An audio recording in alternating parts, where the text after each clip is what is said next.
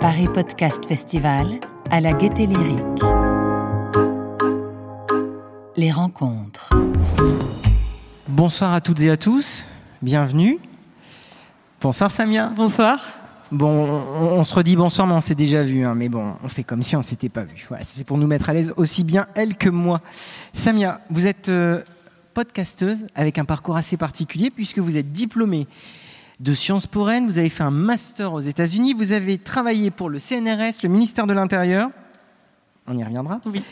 Et puis vous êtes connu pour avoir euh, donné la parole aux manifestants et aux forces de l'ordre lors des manifestations des Gilets jaunes dans les forces du désordre. Vous avez aussi parlé d'immobilier, à la fois pour louer un logement, mais à la fois aussi ses mauvais côtés à Marseille.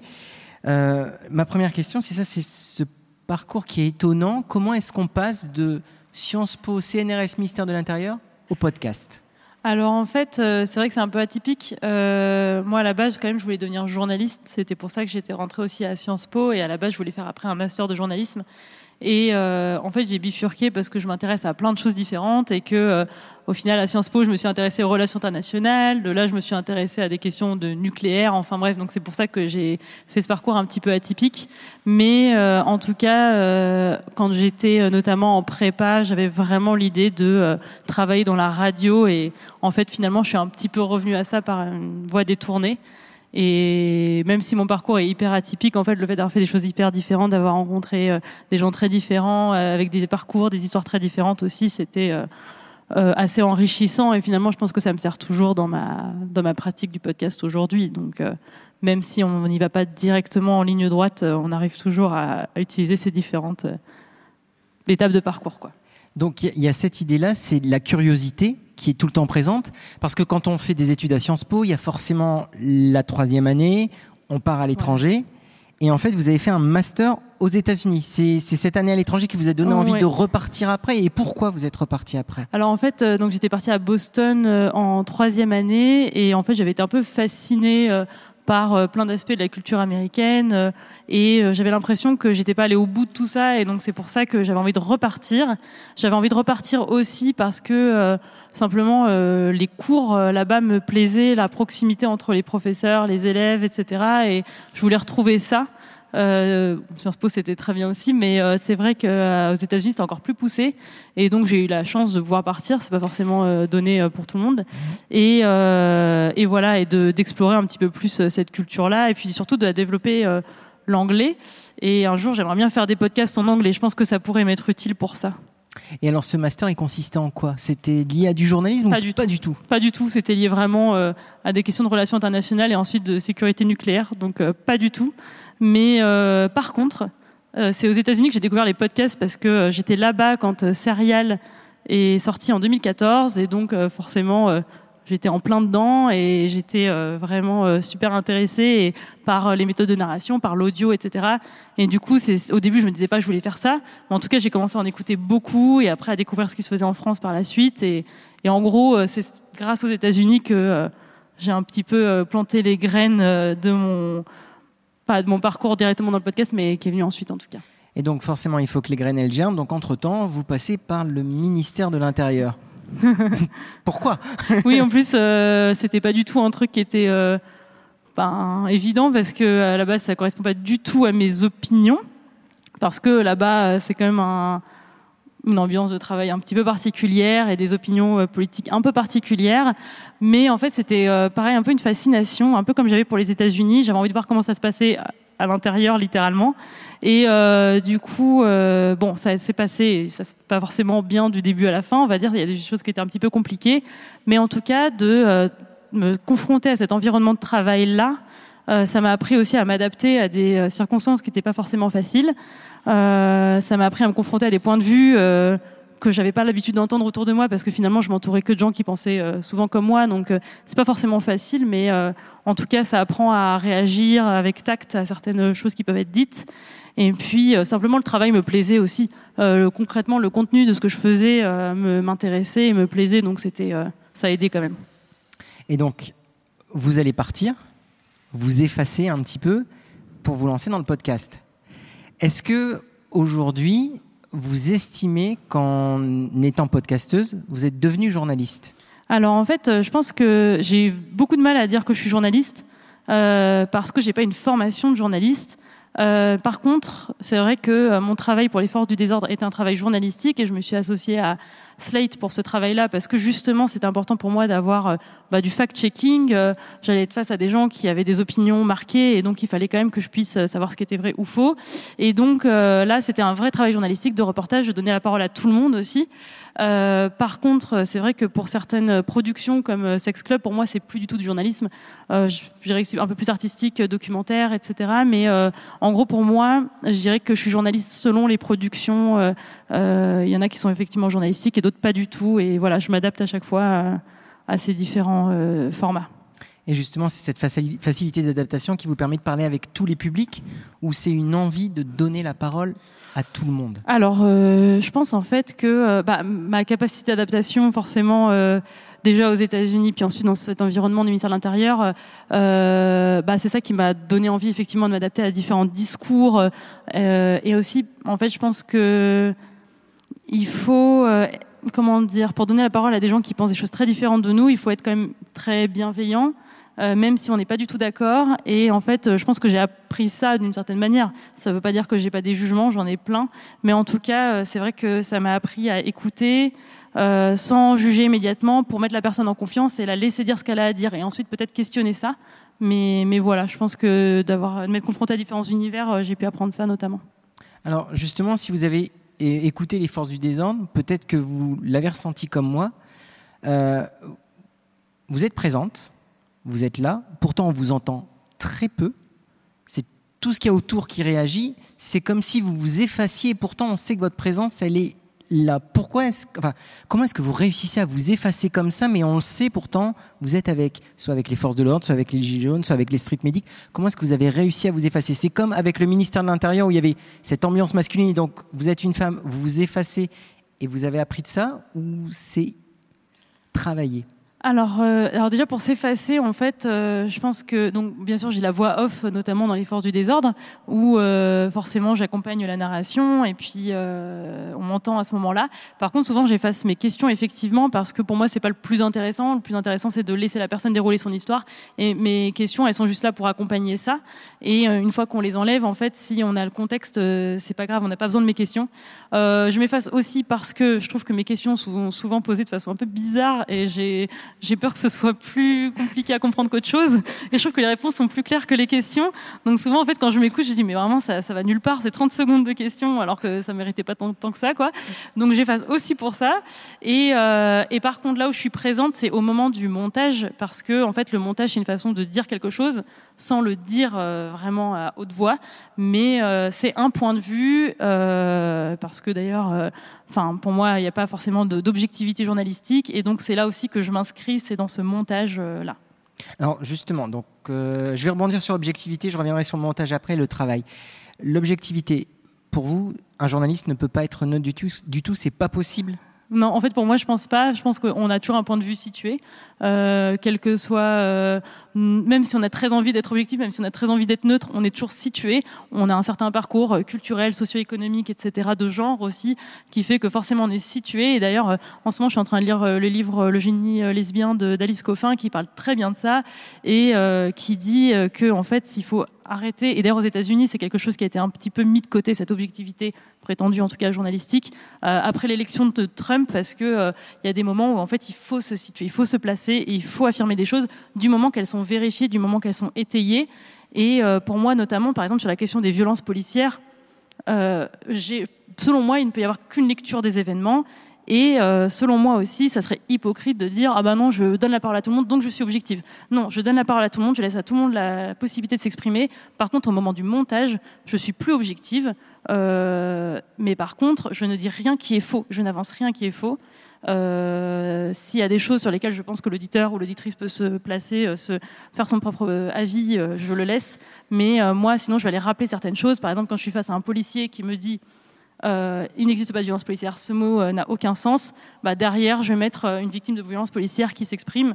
Et puis, bah, voilà, c'est un peu par la magie du montage qu'on peut faire passer des choses. Et le journalisme est là pour ça aussi, pas juste donner de l'information neutre. Enfin, ça n'existe vraiment pas, à moins qu'on soit des robots. Et peut-être qu'un jour il y aura l'intelligence artificielle qui permettra d'avoir des avis complètement neutres, peut-être.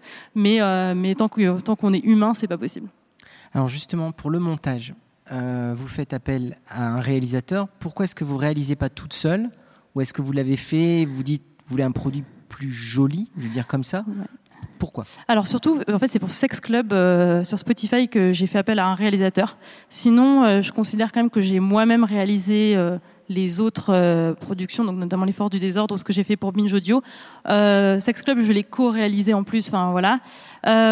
Et donc, c'est juste que là, j'ai fait appel à un réalisateur pour Sex Club parce que simplement, bah, c'est quelqu'un qui a une formation d'ingé son. moi, j'ai appris beaucoup de choses, mais j'ai encore énormément de choses à apprendre. C'est pas ma spécialité, en fait, le mixage et puis même de placer certaines choses à certains endroits. Quand on se retrouve tout seul, en fait, c'est un peu compliqué des fois parce que c'est ça l'écriture aussi. L'écriture, elle se fait beaucoup au moment du montage, placer telle voix, telle musique, etc. Jouer sur le rythme.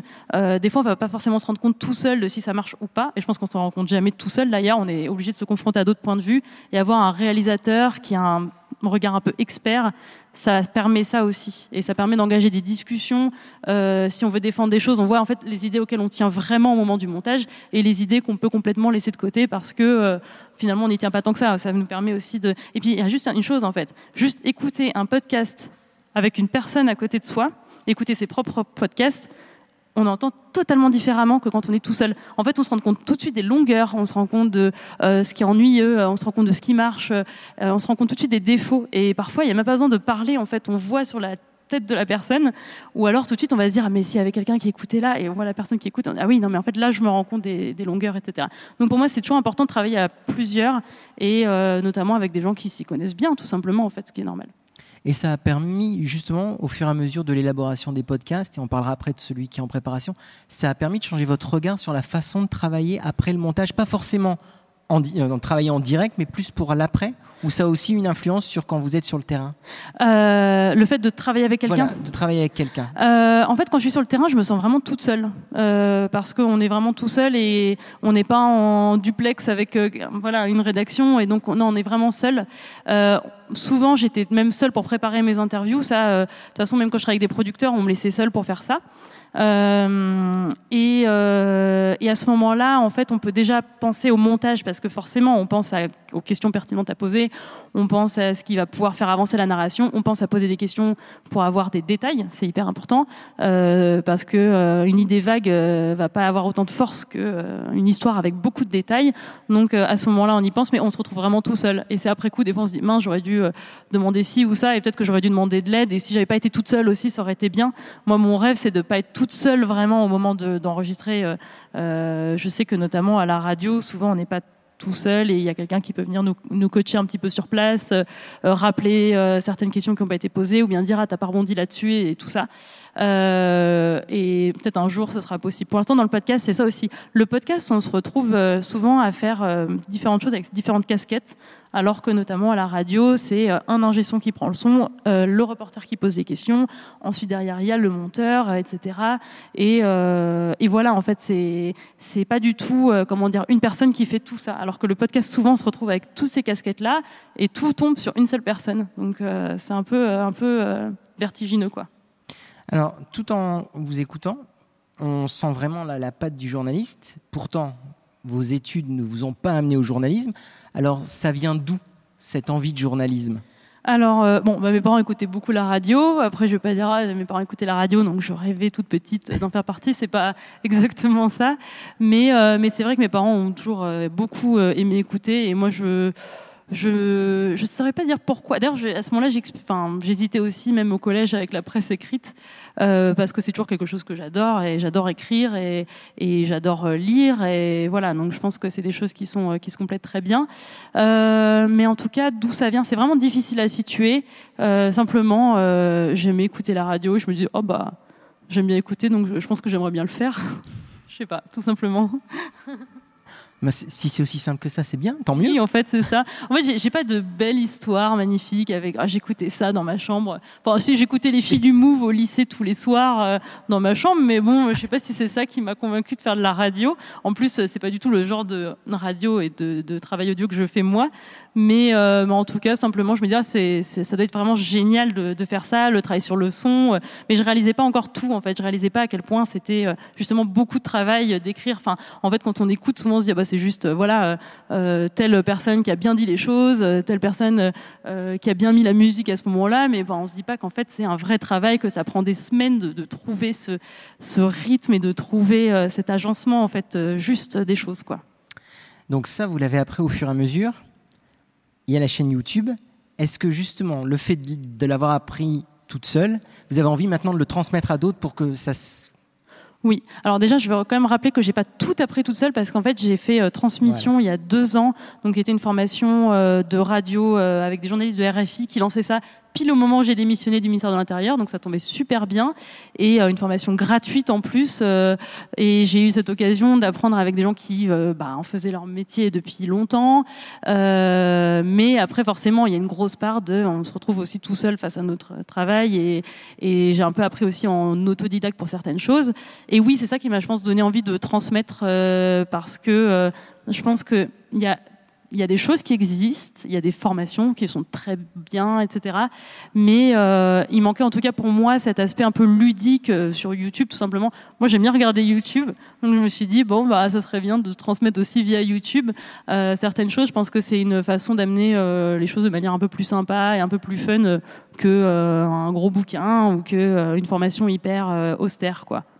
Et donc voilà, en tout cas, j'aime beaucoup transmettre et je fais aussi des formations par ailleurs euh, avec euh, des personnes qui sont dans le podcast et euh, qui m'ont sollicité pour apprendre des choses. Et, et en fait, je me suis rendu compte que j'aimais beaucoup plus ça que ce que je pensais. Donc, la chaîne YouTube, elle s'appelle pas Samia Basile, je pense, non? Oui. oui, elle s'appelle Samia Miskina. En fait, juste Miskina, c'était le nom de mon fanzine punk il y a 10 ans, non 13 ans, je suis plus vieille que ce que je pensais. Et en fait, euh, c'est un, un mot que, auquel je suis attachée et je trouve que Samia Miskina ça sonne bien. Et en fait, euh, c'est aussi, j'ai utilisé Samia Miskina pour euh, Spotify parce que Sex Club, j'utilise aussi quand même beaucoup de choses sur ma vie intime. Et en fait, je voulais pas, j'en sais rien, moi, que les parents, enfin, en tout cas, des amis de mes parents tombent dessus et disent, ah, tiens, Samia Basile, qu'est-ce qu'elle a raconté sur la sexualité? Et donc, voilà, c'était une façon de pouvoir utiliser quand même ce pseudo-là. Et en fait, je pense que j'ai jamais tranché entre Samia Basile ou Samia Miskina comme nom et, et peut-être j'aurais dû trancher, mais j'aime beaucoup Samia Miskina en tout cas. Mais c'est juste, voilà, c'est juste le nom de mon fanzine, c'est tout.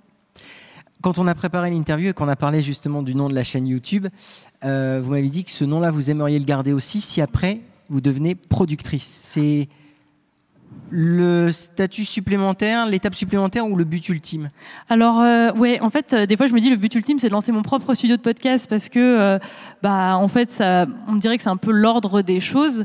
Euh, parfois je me dis mais en même temps je me sens pas du tout de devenir productrice à court terme parce que moi-même j'ai envie de raconter encore plein de choses et je sais que quand on passe côté production ben, on n'a plus vraiment la possibilité de créer soi-même parce que ça prend du temps. Aussi, quand on a son studio de podcast, ben, on devient un patron en fait. Enfin, moi, je sais pas si j'ai envie d'être patronne, manager, euh, etc. Enfin, c'est quand même il y a tout un aspect euh, très compliqué, humain, euh, financier, etc. C'est pas juste sortir des choses jolies.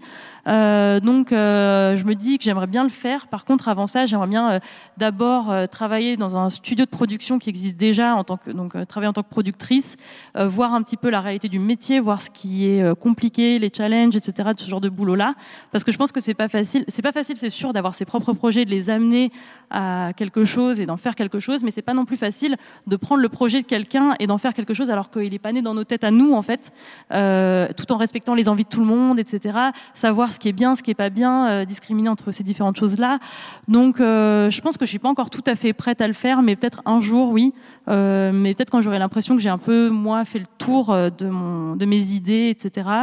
Et puis, et puis voilà, je, je, rêverais, oui, je pense, d'accompagner des personnes qui, qui se lancent ou qui ont des idées de, de projets audio, quoi. Donc, ce serait le moment où vous vous poseriez un petit peu, donc vous ne seriez plus anarchiste. bah en fait c'est ça qui me gêne en fait c'est le côté patron. Euh, ouais voilà de ce truc là non mais vraiment c'est vrai parce que en fait là actuellement moi je vois les studios de production en fait euh, forcément il y a des décisions de bah, de virer des gens parfois, euh, d'arrêter des, des, podcasts qui marchent pas parce qu'il n'y a pas d'audience. Enfin, il y a une réalité économique derrière, de travailler avec des marques avec lesquelles on n'a pas envie de travailler forcément, mais ça fait des sous. Enfin, il y a tout cet aspect-là. On peut plus être euh, juste euh, idéaliste à ce moment-là. Enfin, on est obligé de se confronter à des vraies questions de business, euh, voilà. Et donc, euh, je sais pas si je serais plus anarchiste à ce moment-là, mais c'est sûr que forcément, euh, ça, ça, biaise pas mal de choses. Après, j'ai travaillé au ministère de l'Intérieur et je me dis toujours anarchiste. pourtant, voilà. Donc, c'est, je sais pas à quel moment est-ce qu'on est plus anarchiste. Et alors, justement, avec le côté anarchiste, on va, je vais parler du podcast sur l'immobilier. Est-ce que c'est ce petit côté anarchiste-là qui vous a donné envie de créer ce podcast où on a quand même des trucs et astuces pour essayer d'avoir un appartement, même si on n'a pas de CDI, même si on n'a pas forcément le salaire adéquat, même si on n'a pas euh, des parents qui ont 36 maisons au Touquet Paris-Plage famille Macron. Euh, donc, est-ce que c'est ce côté anarchiste-là qui a donné aussi envie de créer ce podcast immobilier? Oui, alors juste pour, donc pour resituer, oui, donc c'était un podcast unitaire pour euh, l'émission Programme B de Binge Audio. Euh, et en fait, donc je me suis intéressée à la fraude dans la recherche de logement, c'est-à-dire le fait de faire des faux dossiers, etc. Parce que moi, j'ai fait plein de fois des faux dossiers. Et par contre, je voulais pas le dire parce que je voulais pas que ma propriétaire tombe dessus en voyant Samia Basile et que je, voilà, toujours pareil. Hein, J'aurais dû mettre Samia Miskina, ça aurait été plus simple. et oui, en fait, ce qui m'intéressait dans ces questions de l'immobilier, c'est que euh, bah, y a des personnes qui ont des euh, je comprends des, des, contraintes. Par exemple, elles ont des, des, des prêts à rembourser, euh, c'est des propriétaires, etc. Donc je comprends ces contraintes-là. C'est pas forcément des gens qui roulent sur l'or, etc. Mais d'un autre côté, en fait, on va se baser sur des choses hyper ben, on est presque comme une machine en fait. Est-ce qu'il y a un CDI, etc. Et en fait, on va refuser l'accès au logement à des personnes bah, qui vont se retrouver vraiment en galère. Enfin, j'ai connu des gens qui étaient vraiment, vraiment en galère à mettre des mois à squatter à droite, à gauche. Enfin, ce que je trouve scandaleux. Et le fait d'aller voir un agent immobilier aussi, c'était intéressant pour ça parce que euh, l'agent immobilier va euh, étudier juste froidement ce genre de questions et pas penser aux conséquences en fait qu'un nom peut avoir ou euh, le fait qu'on soit juste concentré sur certains détails d'une vie, ça, ça, raconte pas une vie, un dossier en fait. Et euh, c'est vrai que moi de voir aussi euh, tous ces gens qui se pressent, qui euh, parce que j'en ai fait des tonnes, des tonnes, des tonnes, des visites d'appartements avec un côté très compétitif. Il y a des gens qui font des tables des matières pour leur dossier. Enfin, c'est vraiment, on atteint un stade complètement dingue et de la compétition. Et, euh, et en fait, ça me, ça me saoule parce que je pense qu'ils sont rares les gens qui ont envie d'avoir un appart pour ne pas payer un loyer. En fait, au final, et faire ah fuck, en fait, je voulais pas payer le loyer. Donc, euh, en fait, euh, voilà, je pense que c'est un. Mais en même temps, je comprends aussi les contraintes de l'autre côté, etc. Mais, euh, mais ouais, je voulais parler de ça parce que je sais pas si c'est ma sensibilité, sensibilité anarchiste, mais je pense que c'est une sensibilité tout, tout court qu'on peut avoir euh, vis-à-vis de personnes qui n'ont pas euh, des privilèges en fait, qui n'ont pas le, privilège d'avoir un CDI ou un bon garant. Et voilà, c'est ça. Alors justement, dans tous les podcasts, il y a l'idée d'écouter tout le monde, d'accompagner les petites gens, sans que ça soit euh, mal dit de ma part quand je dis petites gens. Mais pourtant, autant dans les forces du désordre, quand vous êtes avec les forces de l'ordre, on comprend, on est avec les street medics, on comprend, on est avec les gilets jaunes, on comprend, on comprend les ultra jaunes, etc. Tout ça, c'est voilà, l'accompagnement vous êtes effacé et pourtant dans le podcast sur l'immobilier avec cet agent immobilier, c'est celui qui moi personnellement m'a le plus glacé. Alors que quand vous êtes à un moment dans les forces du désordre, à un moment et attention, je suis journaliste, c'est là où on vous entend vraiment parce que je pense qu'il y a une charge qui est menée où on a un peu peur pour vous, mais mais finalement, voilà, c'est tout. Tandis que dans l'immobilier, c'était glaçant et je me suis. Alors que moi, voilà, j'ai mon appart, j'arrive à payer, c'est cool, mais j'ai eu peur. Mais peur plus que quand vous étiez avec les euh, gilets jaunes. Comment est-ce que on se sort de ce podcast-là et de cette personne-là qui est euh, comme un robot en fait, qui n'a pas d'humanité du tout? Euh, alors c'est compliqué comme question, mais en tout cas, non non pas de problème. mais en tout cas, euh, en fait, je pense que bon, rares sont les gens qui sont pas humains au fond. En fait, je pense que dès qu'on discute un petit peu, moi j'ai discuté après avec cet agent immobilier, je, je vais expliquer en fait la réalité. En plus, je pense qu'il s'en doute. Il m'a, même dit euh, lui-même que, d'ailleurs à ce moment-là, j'avais relancé l'enregistrement parce que je trouvais ça dingue que lui-même il avait des amis qui fraudaient en fait pour trouver un logement. Enfin, donc en fait, on se rend compte que lui-même a une conscience euh, de, de, ce genre de problème-là. Et en fait, je pense qu'il faut vraiment appuyer là-dessus, en fait, sur euh, est-ce que vous avez conscience de ça, est-ce que vous avez conscience euh, des, des, conséquences que votre métier peut avoir et l'exercice de votre métier? Euh, et je pense que finalement, on trouve toujours un côté humain, enfin, sauf chez de très très rares personnes, et, et c'est ça qui permet aussi le fait de tendre un micro, c'est euh, bah, d'aller derrière la vitrine, d'aller mhm. derrière cette apparence-là. Et, et je pense que cet agent immobilier était plus humain qu'il ne laissait paraître finalement dans le, dans le documentaire. Bien. Alors, j'ai fini pour ma première partie. J'aurai encore une petite question sur la fin, mais maintenant, ça va être à votre tour. donc, si vous avez des questions, allez-y, n'hésitez pas. Donc, il y a un organisateur qui va venir. Vous allez lui dire la question et c'est lui qui va la poser pour raison sanitaire, bien entendu. C'est comme ça qu'on fonctionne. N'ayez pas peur, moi j'ai encore quelques questions, donc vous en faites pas. Donc il y a ce petit moment de blanc et de flottement. Euh, est-ce que vous gagnez votre vie? Comment, pardon? Est-ce que je gagne ma vie? C'est ça, est-ce que je gagne ma vie. Oui, alors en fait je gagne ma vie, mais euh, en fait euh, principalement des podcasts, euh, des productions, parce que c'est ça aussi. En fait, l'intérêt d'être produite, c'est d'avoir une équipe, d'avoir effectivement un regard extérieur, etc., et d'être accompagné dans un projet. Mais le deuxième avantage, c'est quand même qu'on est payé, euh, parce que c'est vrai que quand on travaille tout seul pour un podcast, il faut derrière aller chercher des sponsors, des trucs, et c'est pas facile. Il faut avoir beaucoup d'écoute, et puis c'est un métier qui est pas juste créatif, quoi. ça devient un peu plus business. Et c'est vrai que quand on travaille avec un producteur, on a la chance de pas avoir à penser à tout ça. Donc euh, oui, pour l'instant, je gagne ma vie. Euh, ça n'a pas toujours été le cas. Je suis passée par des phases hyper compliquées, notamment l'année dernière, mais pour l'instant, ouais, je peux dire que j'en vis. Une autre question?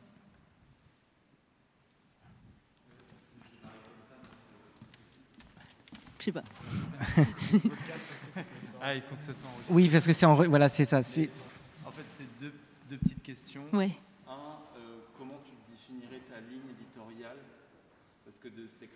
La mm. force des autres, c'est très. Euh, mm. Il y avait une conférencière qui disait qu'il faut définir sa ligne éditoriale pour construire son audience. Et donc, deuxième question, est-ce que quand tu écris, conceptualises et mets en place, tu penses à cet aspect audience, vu que maintenant tu es beaucoup produit et, pas avec n'importe qui? Oui, alors euh, sur la ligne éditoriale, je pense que c'est surtout important si on est tout seul en fait, parce que effectivement, il faut qu'on comprenne, euh ben, enfin, c'est pas qu'on colle une étiquette sur la personne, mais qu'on comprenne en tout cas un petit peu où elle veut en venir avec ses productions. Mais en fait, moi, le fait de travailler avec des producteurs assez différents, notamment Slate et Spotify, je pense qu'on peut pas faire plus différent. Ça m'a donné cette liberté de pouvoir explorer des sujets très très différents. Et c'était aussi pour moi un des, des sujets quand j'ai quitté mon travail, c'est que euh, je voulais avoir cette possibilité-là de travailler sur des projets extrêmement divers. Et euh, je peux le faire. Et d'ailleurs, aujourd'hui, j'ai un projet euh, sur euh, une école primaire, donc encore rien à voir avec ce que j'ai fait avant. Et, euh, et, donc en fait, en tout cas, moi, j'ai pas besoin d'avoir une ligne éditoriale et j'aimerais, je souhaiterais pas le faire. Et je pense que c'est un des trucs que j'aimerais pas faire non plus si j'avais un, studio de podcast. Je voudrais pouvoir explorer des choses euh, assez différentes. Et la deuxième question, c'était? Alors l'audience, oui. Alors on se pose toujours la question de est-ce que ça va être écouté, mais en fait le producteur répond à moitié à la question. En fait, le producteur a quand même un regard il sait ce qui va marcher plus ou moins. Il peut y avoir des surprises, mais c'est rare qu'en tout cas on, accepte un projet qui euh, va rien donner derrière. Donc les conditions, c'est quand même un petit peu que ça parle à pas mal de monde, pas forcément à tout le monde, parce que c'est pas de la radio, on n'est pas obligé de parler vraiment à tout le monde. On peut avoir quand même des sujets un peu de niche, mais quand même, il faut qu'il y ait euh, une audience assurée derrière. Par contre, moi, j'ai jamais voulu avoir mes chiffres d'audience pour aucun de mes podcasts. Euh, ça m'intéresse pas. En fait, euh, pendant la production, je trouve que ça stresse plus qu'autre chose. Et après la production, une fois que c'est fini, euh, je vois plus l'intérêt. Et en fait, moi, ça, ça, me stresse énormément, ouais.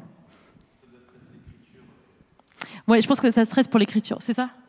Ouais, je pense que ça stresse pour, euh, ouais, forcément, si on est en cours de production, euh, ben, par exemple, je connais des studios de podcast qui eux-mêmes décident de ne pas donner les chiffres, même à des auteurs qui veulent avoir les chiffres. Parce qu'en fait, si on nous dit, par exemple, ah bah tel épisode a bien moins marché que celui d'avant, bah on va s'auto-censurer, on va dire, ah, bah du coup, euh, je devrais plutôt aller dans ce genre de, de sujet-là. Et, et en fait, bon, c'est un peu moins créatif. Après, forcément, il faut qu'il y ait une audience. Ça sert à rien de faire ces trucs tout seul dans son coin mais euh, mais c'est compliqué quand enfin c'est compliqué quand ça prime sur l'aspect vraiment purement créatif.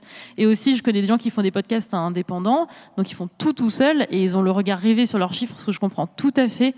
Et ça les stresse en fait, enfin vraiment, euh, euh, notamment des séries qui marchent très bien et derrière une autre série qui va marcher moins bien, ils vont remettre en question tout leur travail et peut-être que c'est pas forcément une mauvaise chose. L'audience dit quelque chose, mais ça doit pas tout gouverner en tout cas et, les, alors je, rebondis, et les critiques Est-ce que euh, on, vous en parle, vous les lisez, le, système des étoiles, etc. Est-ce que ça vous regardez ou pas du tout? Euh, En fait, je regarde un petit peu. Euh, c'est vrai, en général, c'est assez positif. On a de la chance dans le podcast. Je trouve que, et d'ailleurs, c'est marrant, j'en parlais avec mon compagnon ce matin. En fait, dans le cinéma, dans la littérature, on a beaucoup de critiques négatives comme positives, mais enfin, tout est dit. Alors que dans le podcast, on va souvent mettre en avant ce qui est positif. Par exemple, même si un journal parle de nous, c'est toujours pour dire des choses positives. Euh, sinon, ils vont juste pas en parler. Et, euh, et donc, en fait, cet aspect-là, c'est quand même c'est quand même un côté assez préservé du podcast. On a de la chance en fait d'entendre parler de, des, des, critiques que quand elles sont positives, ou souvent en tout cas, et euh, c'est peu des critiques négatives. Donc ça, et puis un journaliste qui est critique, c'est particulier quand même. oui. Une autre question, non?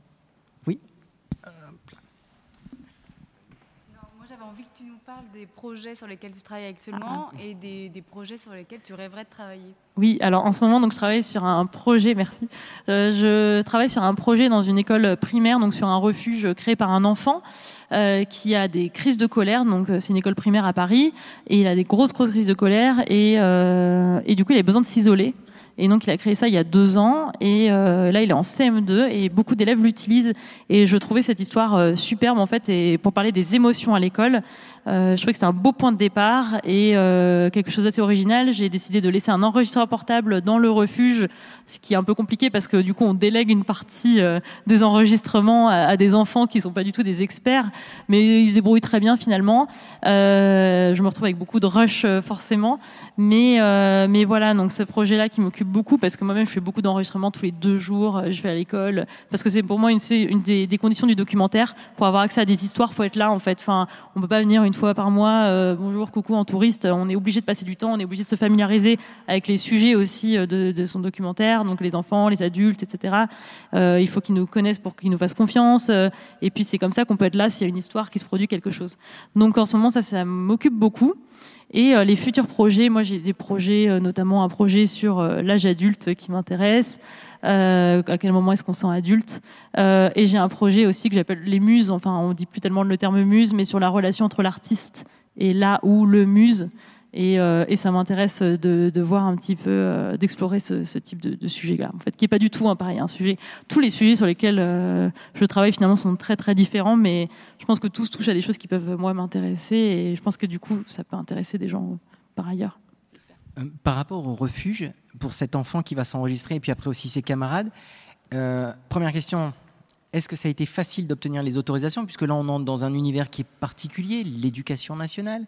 Et est-ce que les professeurs vont aussi dans ce refuge? Est-ce que les professeurs se sont dit, bah, nous aussi, on aimerait parler? Ou est-ce que l'idée, ce sera juste les enfants? Alors c'est vraiment, pour le coup, je réponds d'abord à la deuxième question. C'est juste les enfants qui y vont. Mais justement, moi, ça m'intéresse de savoir à quel moment est-ce qu'un adulte peut avoir besoin d'un refuge. Et d'ailleurs, euh, les, les, adultes à l'école et ailleurs dans tous les environnements de travail peuvent avoir besoin d'un refuge en fait. Donc euh, je pense que c'est hyper intéressant euh, ce genre de choses. Et puis les, les, émotions au travail aussi, elles peuvent être vraiment très fortes et on ne peut pas les montrer. Donc c'est pourquoi d'ailleurs, mais c'est le cas en tout cas. Donc, euh, donc pour l'instant, non, c'est vraiment concentré sur les enfants. La première question, j'ai oublié. L'éducation nationale. Ouais. Alors c'est pas facile effectivement, mais euh, du coup ça a pris pas mal de temps. Puis en plus j'avais commencé euh, la demande d'autorisation avant le confinement, donc ça, a tout ralenti. On m'a même appelé, le rectorat m'a appelé pour avoir plus d'infos, etc. J'ai dû rédiger un projet. Enfin c'était assez long et mais finalement plutôt bienveillant. Et j'avais euh, déjà bien sûr bah, l'accord de la directrice, des enseignantes, etc. et qui me faisaient confiance et qui ont plaidé en ma faveur. Donc ça a bien joué. Euh, la deuxième autorisation qu'il faut avoir, c'est celle des parents, bien sûr. Mais je demande aussi euh, l'autorisation des élèves parce que même si c'est pas forcément quelque chose qu'on nous demande légalement, je trouve que c'est normal. Donc moi, j'ai fait un, une attestation à signer en fait des parents et euh, des élèves, enfin les élèves devaient signer aussi. Euh, et d'ailleurs, je leur demande toujours aussi avant d'enregistrer s'ils veulent que je sois là. Par exemple, s'il y a deux élèves qui sont battus, qui se retrouvent dans le bureau de la directrice et que j'ai envie d'enregistrer, je leur demande toujours s'ils sont d'accord parce que voilà, déjà ça leur apprend à se responsabiliser, à dire oui ou non, à donner leur consentement. Et puis voilà, un parent peut dire oui, j'ai très envie que mon enfant, soit dans une série, mais peut-être que l'enfant il a pas envie quoi. En général, ça va. mais euh, mais voilà, donc euh, ça c'était un peu la difficulté, mais ça a été assez vite. Enfin, en fait, j'ai pas besoin euh, d'aborder des sujets très compliqués euh, pour ce sujet-là. Enfin, et c'est plutôt des choses qui mettent en valeur les élèves, et c'est plutôt des choses aussi qui mettent en valeur les enseignantes et la directrice qui accompagnent beaucoup les enfants. Donc, c'était pas un problème. Une autre question?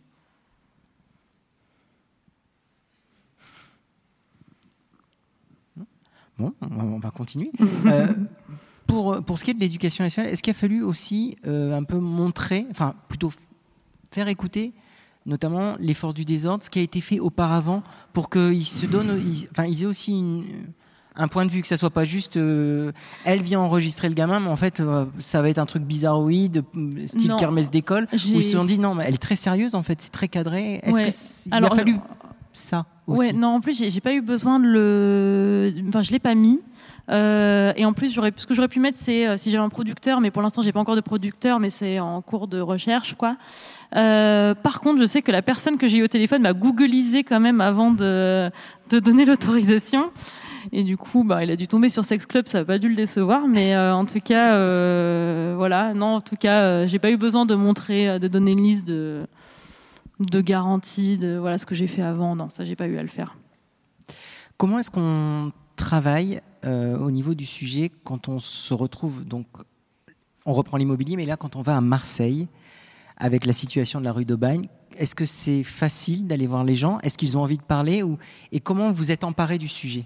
Alors, les, Marseillais ont très envie de parler de leurs problèmes de logement et ce que je comprends tout à fait. Donc, c'était pas compliqué de trouver des gens.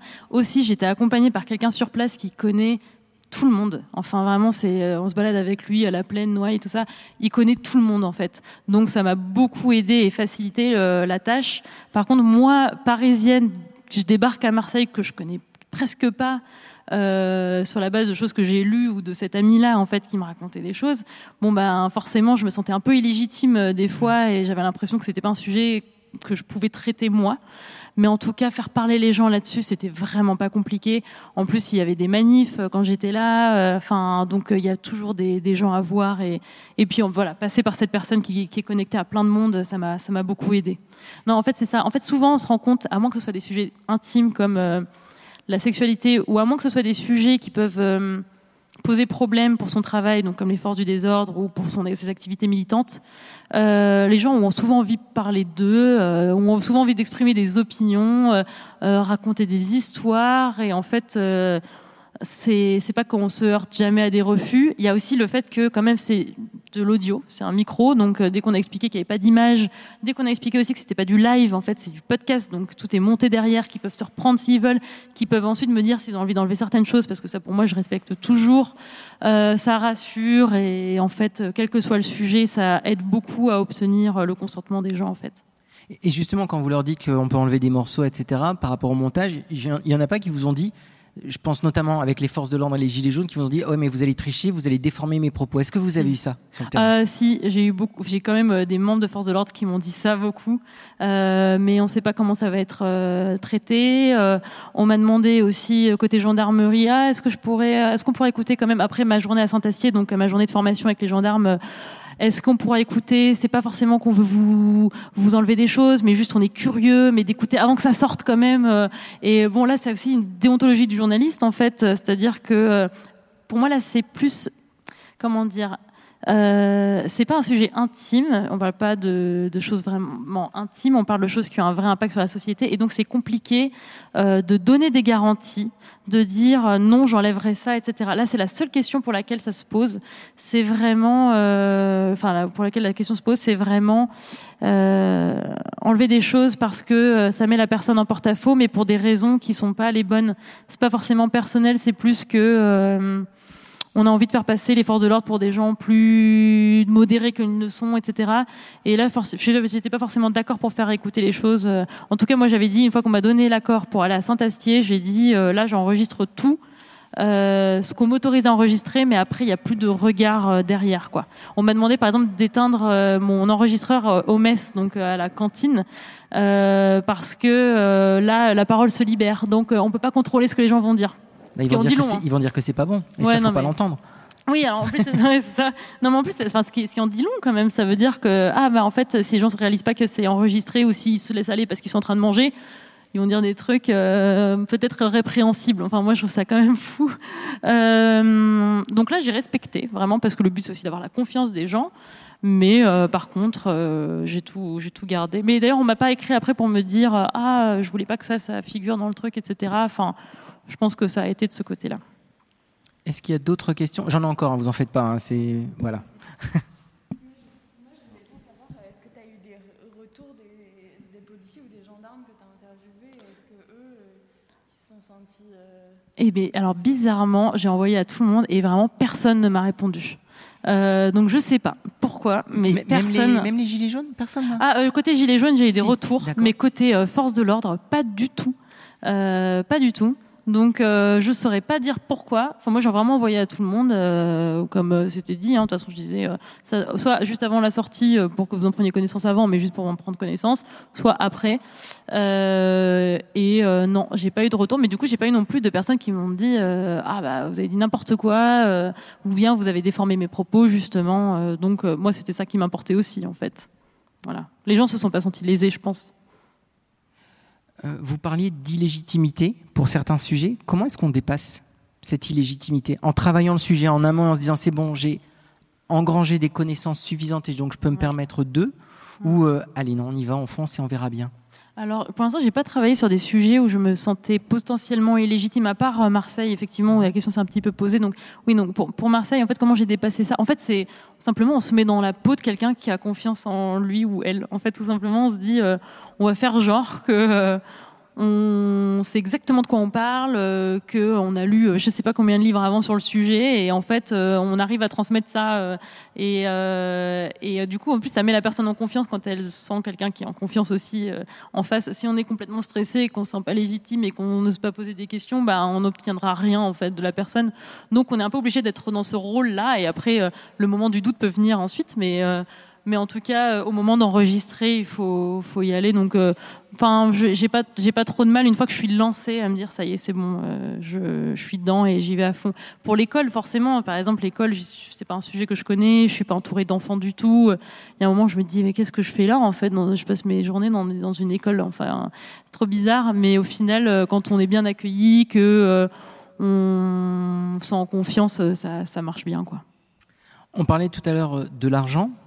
Euh, parlons donc de chiffres. Ça prend combien de temps pour réaliser un épisode? Alors, un épisode des Forces du désordre, par exemple, ça, ça prend enfin, de l'idée au produit final qu'on a sur les plateformes de téléchargement et qu'on écoute nous dans nos oreilles. Alors en termes de temps général, j'avais pitché l'idée, je crois, en avril. Elle a été acceptée en mai à, Sl- par, par Slate.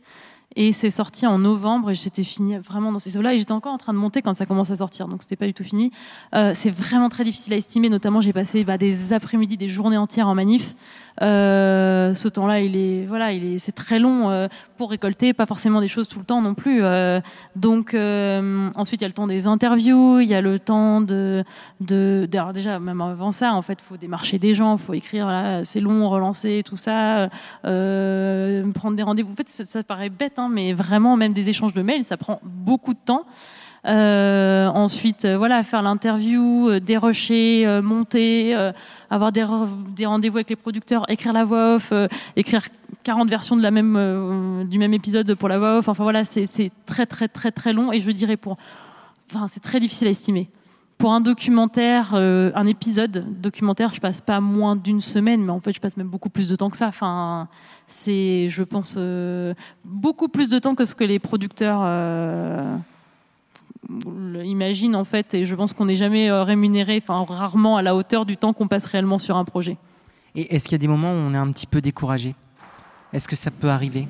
Oui, mais en fait, euh, il y a toujours des moments de grâce où euh, on a une super interview, où euh, on fait un montage, euh, on change un petit truc, une petite musique, une petite voix, on va enlever quelque chose, on va rajouter quelque chose, et ça, c'est le moment qui. euh, Enfin, on se dit Eureka quoi. Enfin, et du coup, ça, on se dit ok, je comprends pourquoi je fais ça, et c'est, euh, en fait, ça me plaît, et, et aussi les moments où forcément on a des retours euh, de, de gens. Ça, c'est des moments aussi où on se dit, ok, on n'est pas tout seul et où voilà, ça a bien marché. Et c'est ces moments-là où forcément, il y a des moments où on sont tout petits face à un énorme projet.